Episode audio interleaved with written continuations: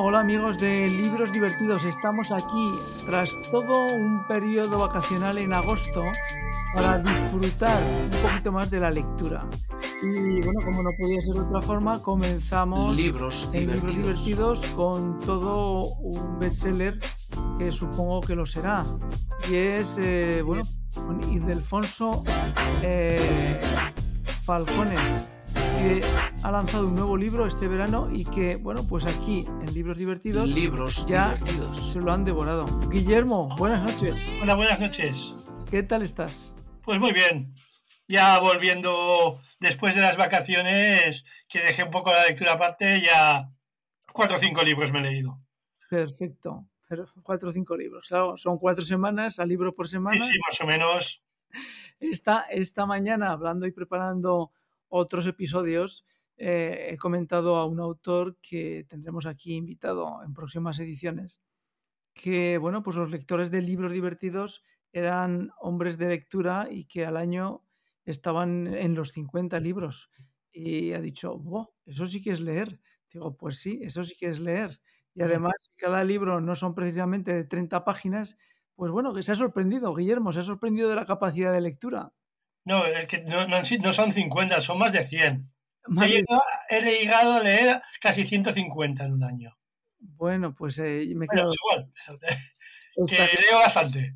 Bueno, bueno, lo compensamos con Salvador que lee menos. O sea que la Sí, media, eh, comemos dos pollos, uno de los dos comemos, pero no, se los come todos Guillermo.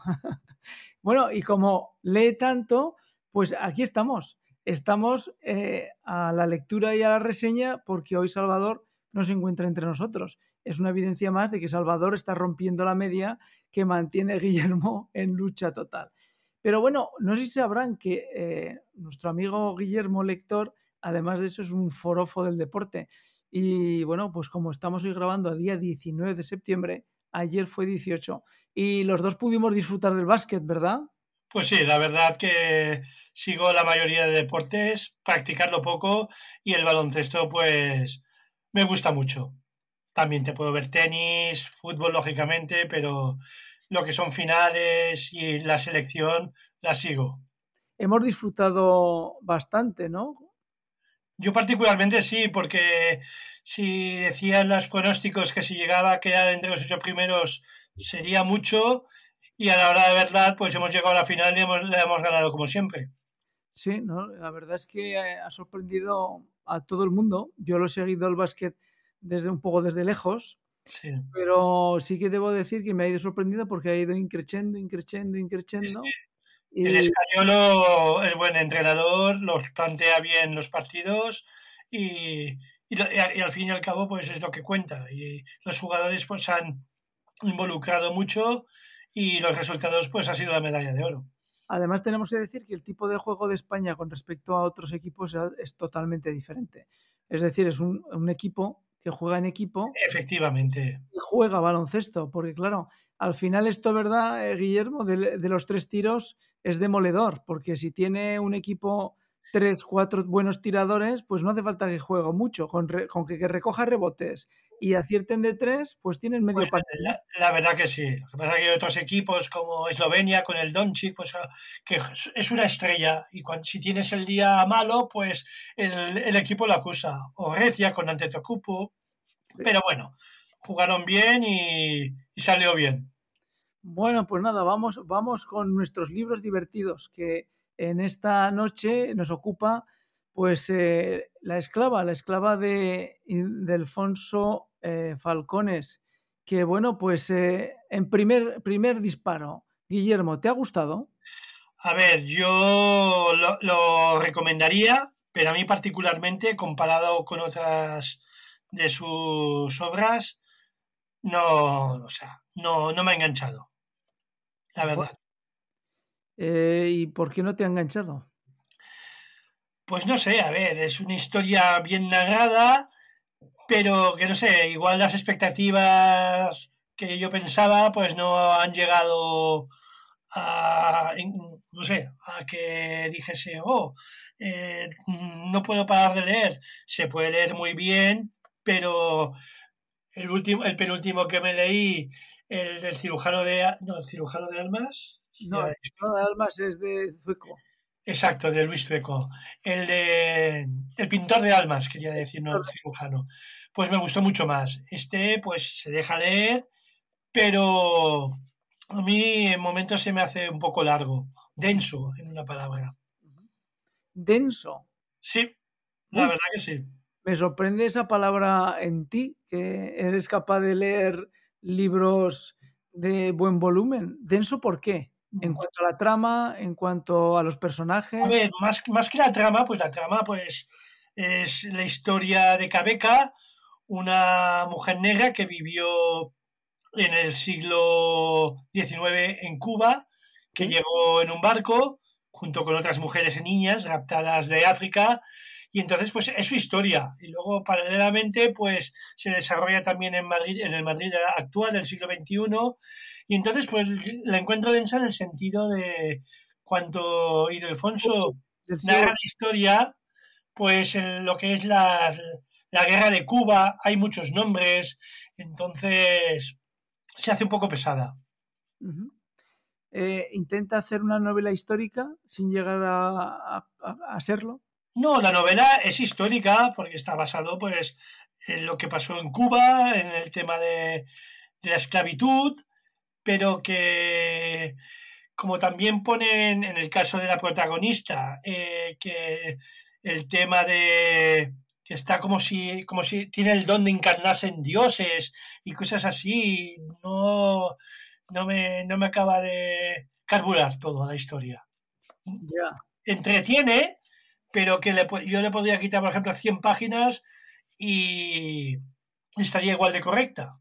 En el formato que has leído, ¿cuántas páginas tiene el libro?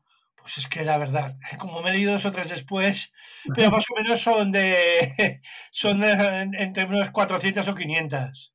También en función del formato que lo leas, si lo lees en ebook o, o en el móvil, pero yo creo que no llegará a 500 páginas en papel. Eh, lo que es la trama eh, de la historia desde el punto de vista social es creíble o es una, una trama social eh, actual llevada a principios del siglo XX? No, no, es creíble, es creíble 100%, pues es lo que decía, es la historia de esta chica que va, se hace mayor allí y entonces trabaja, bueno, está esclava en manos de un marqués y ella pues tiene el don de encarnarse en una diosa africana que se llama Yemayá a través de bailes y tiene le concede el privilegio de saber eh, sanar, darle fuerza para luchar contra para buscar su libertad y contra sus dueños que la han esclavizado, pero entre medio pues hay episodios bélicos y como ella se adentra en la por las montañas, machete en mano como una soldada más, para eh, rescatar a sus, a sus, digamos, a sus paisanos, a sus, a los otros esclavos que están en manos de otros, de otros, ¿cómo se llama esto? No sé la palabra. Dueños. Dueños, sí, exacto, de otros dueños. Eh, la, la, la, trama como tal es una trama pausada, eh, dulce, que va desarrollándose poco a poco, o es una lectura eh, que va tirando del lector a nivel de introducir muchos personajes, situaciones diferentes en pocas páginas. Lo que dices tú, que van poniendo los personajes y la trama va avanzando no muy rápida, pero tampoco súper lenta.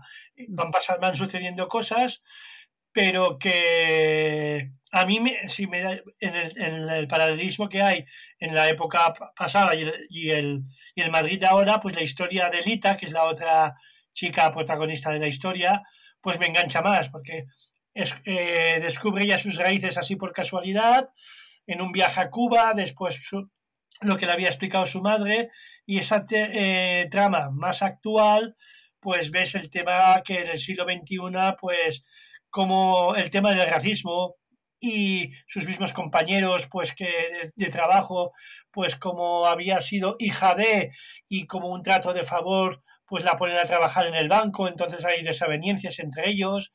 Pero esa historia como es más actual pues lo lees te lo crees bien pero en el tema de, de su antepasada la historia pues se hace lo que te he dicho antes, densa, porque, porque hay mucha, bastante información con nombres que son datos históricos de lo que sucedió allí en Cuba, pero que se hace un poco pesado a la hora de leer.